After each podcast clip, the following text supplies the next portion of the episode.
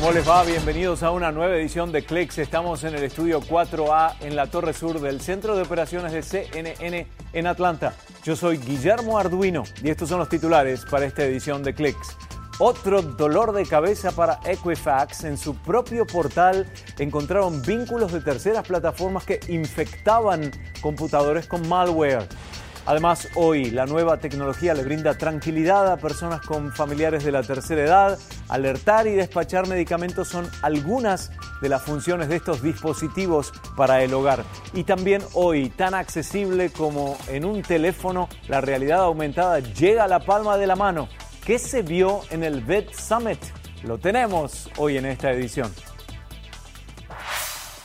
Y bueno, voy a comenzar con temas de ciberseguridad y hoy están de acuerdo en que el bochorno sufrido por la firma Equifax recientemente provoque una mayor alerta ante casos posibles de hacking o malvertising.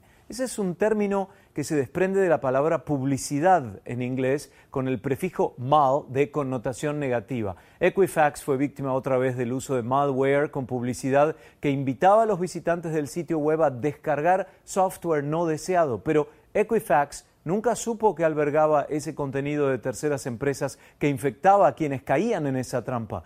La invitación era para descargar una actualización de Flash, pero escondía un programa maligno que se instala en el sistema de la víctima y lo bombardea con publicidad no deseada. Equifax entonces fue víctima otra vez y sin quererlo expuso a sus visitantes a un mal mayor, como si lo que sucedió recientemente no fuera suficiente. Hace unos meses la empresa fue sometida a una falla de su sistema de seguridad que comprometió data importante de los usuarios que siempre se preció en proteger 150 millones de ellos. Equifax registró los detalles del hecho, anuló ese contenido e inició una investigación.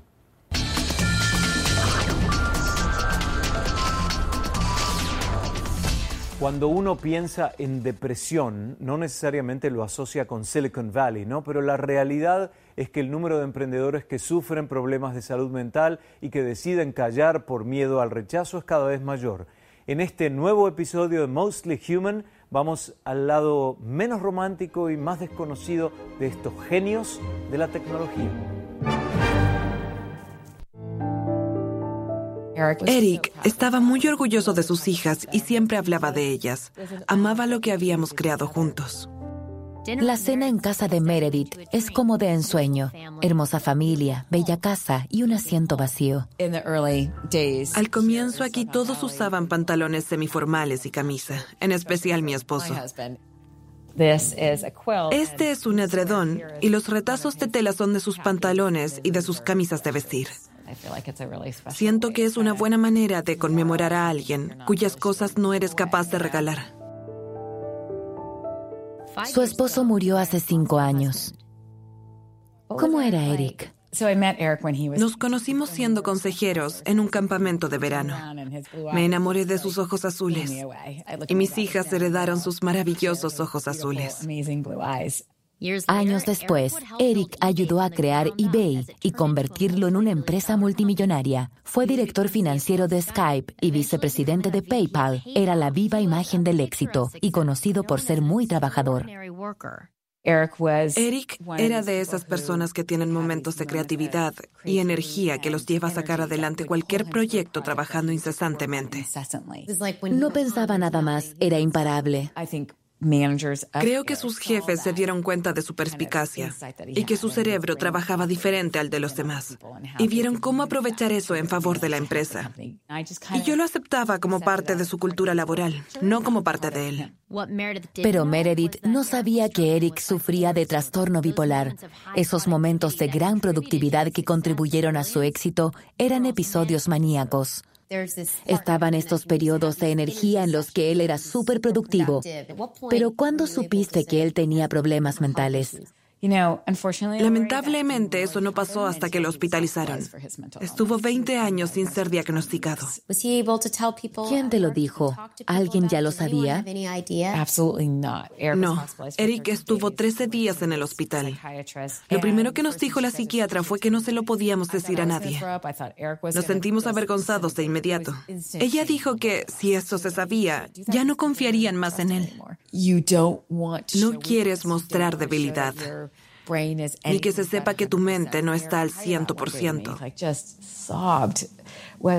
Un día Eric me dijo que deseaba tener algo que pudiera comentar con los demás, como diabetes o cáncer, y que los demás le expresaran su lástima. La gente se sorprendió cuando Eric murió, porque nadie sabía nada. ¿Puedes decirme cómo fue ese día? Um, él ya no podía levantarse de la cama. Llamé a la psiquiatra y le dije que mi esposo no estaba bien, que pensaba que debían hospitalizarlo de nuevo. Oh, Pero ella me dijo que no podíamos hacerlo porque no sería bueno para su ego. Y le dije que estaba asustada. Quedamos en que iríamos juntos a ver a su terapeuta. Llegué a la oficina, lo esperé diez minutos y de pronto sentí mucho frío. Supe que algo malo había pasado. A los 20 minutos de espera, miré a la terapeuta y ella me dijo que llamara a la policía. Yo no podía creerlo. Después un policía se sentó a mi lado y me dijo que Eric había muerto. No permití que me dijeran cómo había muerto. No quería saberlo. Más tarde pregunté y me dijeron que se había lanzado al paso de un tren y que había fallecido. No podía creerlo. Fue el peor momento de mi vida.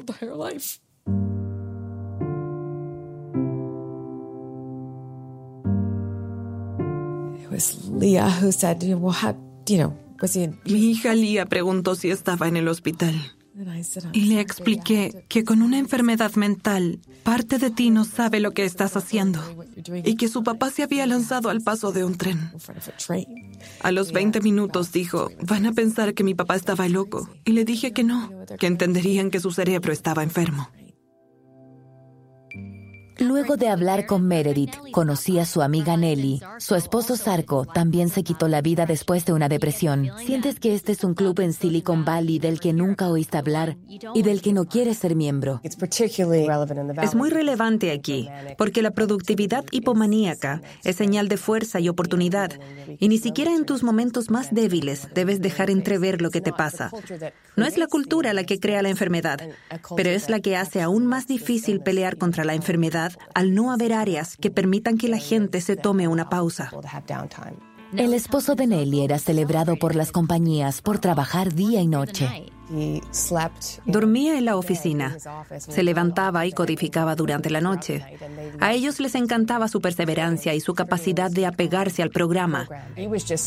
Él capitalizaba su fortaleza bioquímica, la que pudo haber sido más bien maníaca. Él podía realizar labores superhumanas porque tenía un desequilibrio bioquímico, pero lo manejaba muy bien y era muy confiado. Creo que todos lo consideraban parte de su brillantez la realidad aumentada, la inteligencia artificial, la realidad virtual. Cada vez más escuchamos hablar de esto, pero ¿cómo es la aplicación a los videos? Enseguida hablamos de una cumbre que se llama VED Summit en Los Ángeles y nos trae los detalles de las nuevas tendencias en este tipo de tecnologías. Ya volvemos.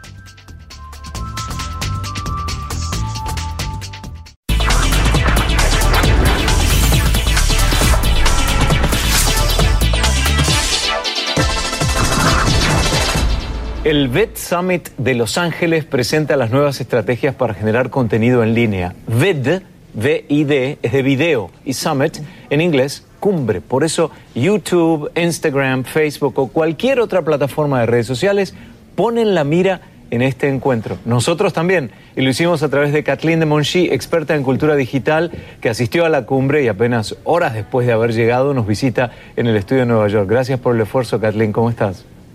Cansadísima, pero bueno, muy entusiasmada también porque hay tantas cosas nuevas y también los creadores están haciendo cosas interesantísimas. Interesantísimas y tiene que ver mucho con la diversión también, ¿no? Porque vamos a hablar de realidad aumentada, animaciones en tres dimensiones, pero con mucha diversión, ¿no?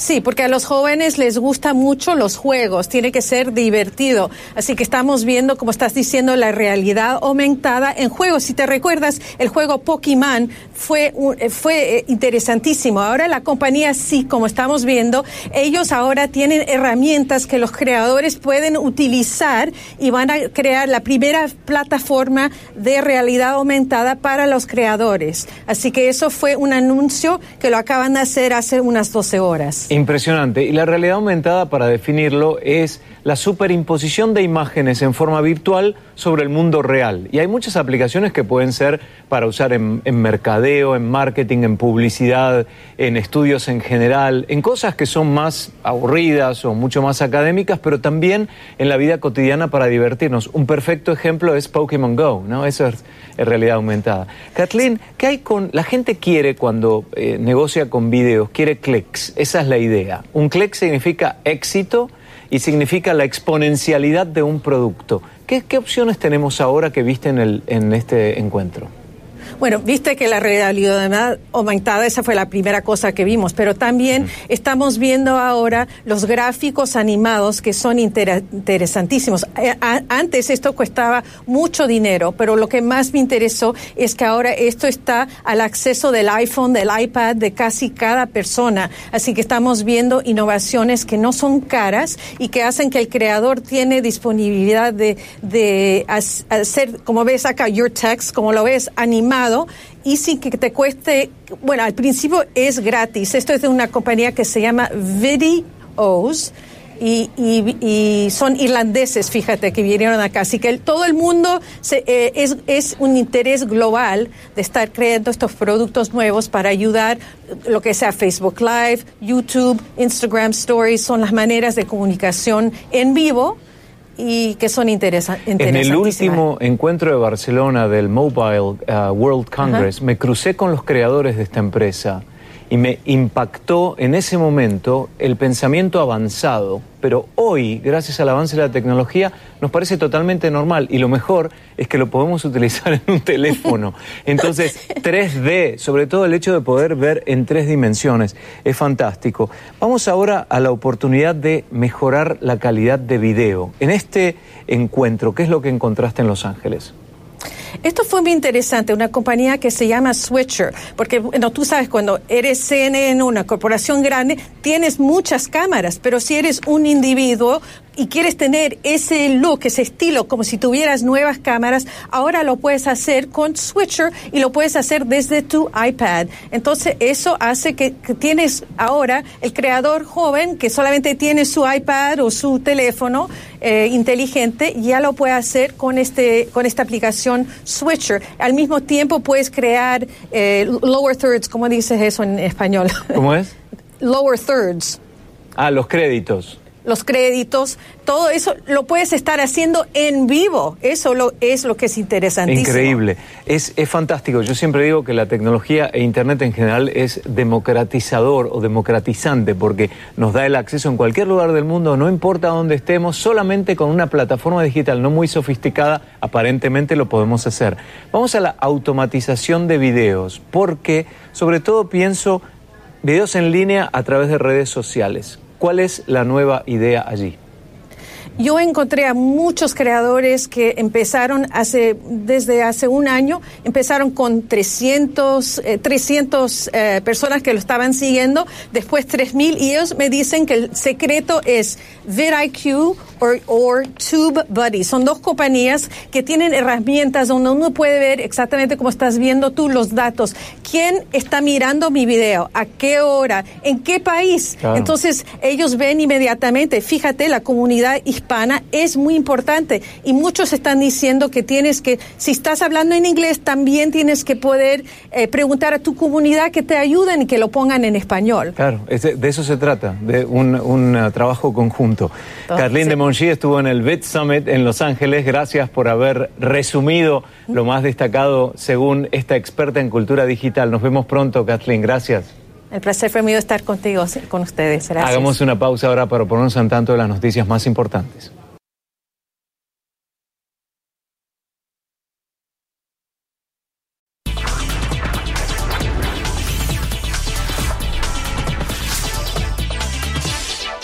Si creían que viajar a Marte era solo cosa de películas o astronautas, eso está por cambiar, ¿eh? ya que el multimillonario y magnate de tecnología Elon Musk tiene planes que lo harían posible para muchos.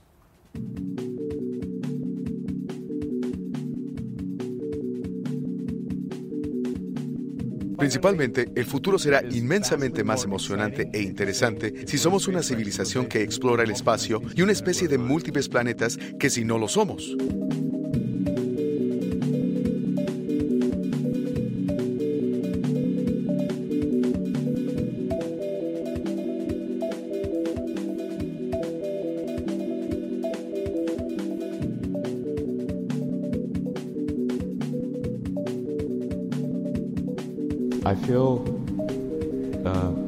Siento bastante confiado de que podremos tener la nave lista para un lanzamiento dentro de unos cinco años.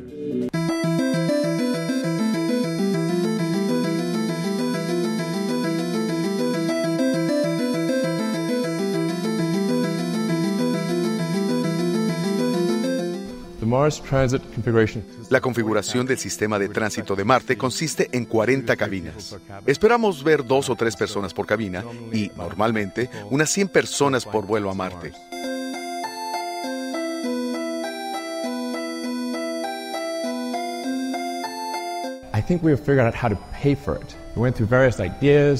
Creo que descubrimos la manera de pagarlo. Examinamos varias opciones. Recolectar calzoncillos no resultaron.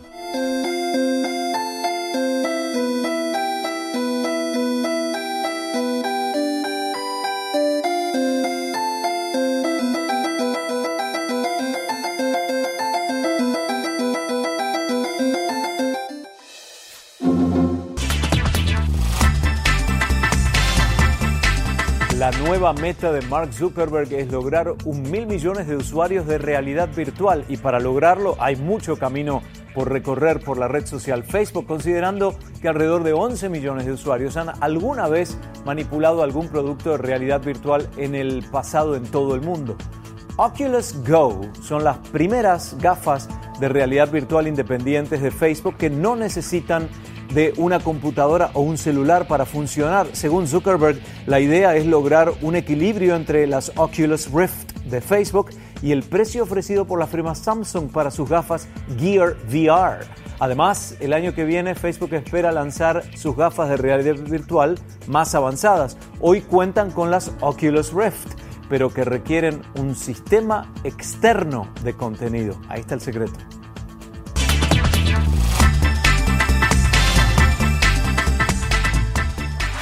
La tranquilidad de unos es la comodidad de otros. La tecnología lo hace posible y en cualquier parte del mundo la vida de los mayores en un mundo conectado y tecnificado al regresar a esta edición de Clex.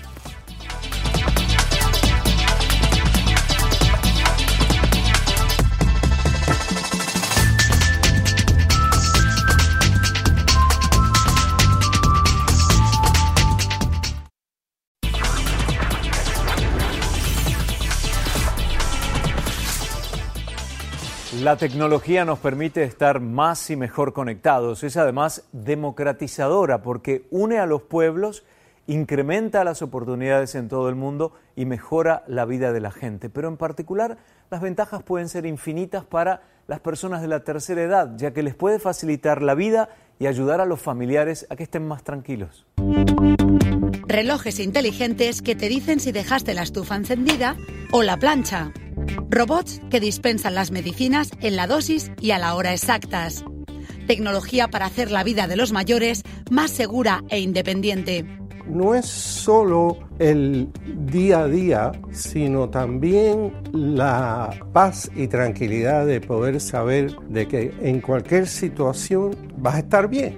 Tienes algo que te ayuda en ese momento o que notifica a alguien o que, o sea, seguridad, tu bienestar físico y poder desenvolverte dentro de la casa. Mientras más viejo te pones, peor se ponen esos problemas.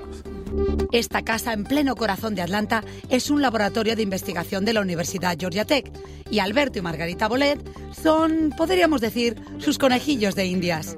Este matrimonio cubano participa de forma voluntaria en este proyecto. Tienen 75 años y experiencia con la tecnología. Margarita trabajaba en Georgia Tech y Alberto era un programador de sistemas prueban la tecnología que aquí se desarrolla y ayudan a los ingenieros y científicos a ver qué funciona y qué no.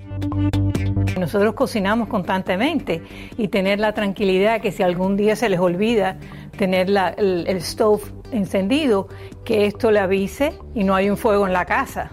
La seguridad juega un papel fundamental. Por ejemplo, estos sensores en el suelo del baño que se están desarrollando en este laboratorio registran y almacenan los movimientos en un computador pueden detectar caídas y avisan inmediatamente al servicio de emergencias. Los hijos tienen la tranquilidad que los padres tienen todas estas cosas a su disposición, que los pueden ayudar. Esta tecnología también tiene el propósito de ayudar a personas en sillas de ruedas o con alguna discapacidad física. Su precio depende de la sofisticación del producto. El dispositivo para controlar la estufa costaría unos 30 dólares, pero todavía no está a la venta. No es que las personas mayores tengan miedo de la tecnología, es que a lo mejor no entienden lo que puede hacer por ellos. Esta tecnología nos va a ayudar maravillosamente en nuestra vida. Y ahí está el efecto democratizador de la tecnología. Se nos acabó el tiempo por hoy. Estamos en facebook.com barra clickcnn. Yo soy Guillermo Arduino. Espero verlos en la próxima edición. Chao, gracias.